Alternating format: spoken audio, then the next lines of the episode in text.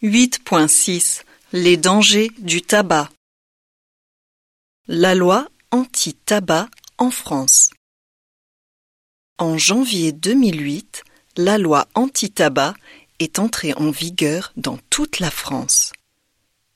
L'interdiction de fumer concerne tous les lieux publics, y compris les bars, tabac et discothèques. La loi avait pour but d'amener le public à entreprendre une démarche individuelle de santé.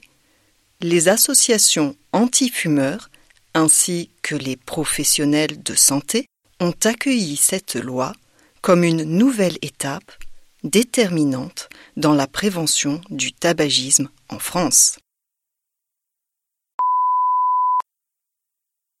Les jeunes fumeurs.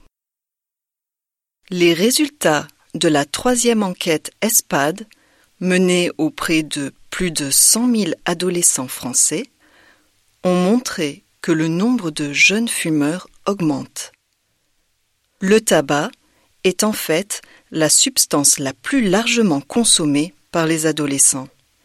Cette augmentation du nombre de jeunes fumeurs est estimée à 4% par an. L'enquête révèle aussi que plus on commence jeune, plus la dépendance au tabac La moitié des élèves français âgés de 14 ans ont déclaré avoir fait l'expérience du tabac, et cela aussi bien chez les filles que chez les garçons.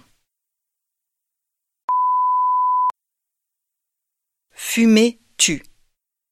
Selon un sondage publié hier par le ministre de la Santé, le nombre de décès en France dus au tabagisme est de 60 000 par an, soit un décès sur neuf.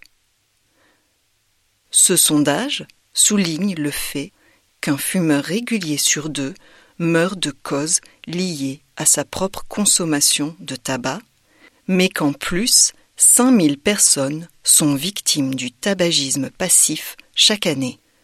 Quant aux jeunes, ceux qui fument dès l'âge de 15 ans ont deux fois plus de chances de mourir avant l'âge de 70 ans que ceux qui n'ont jamais fumé.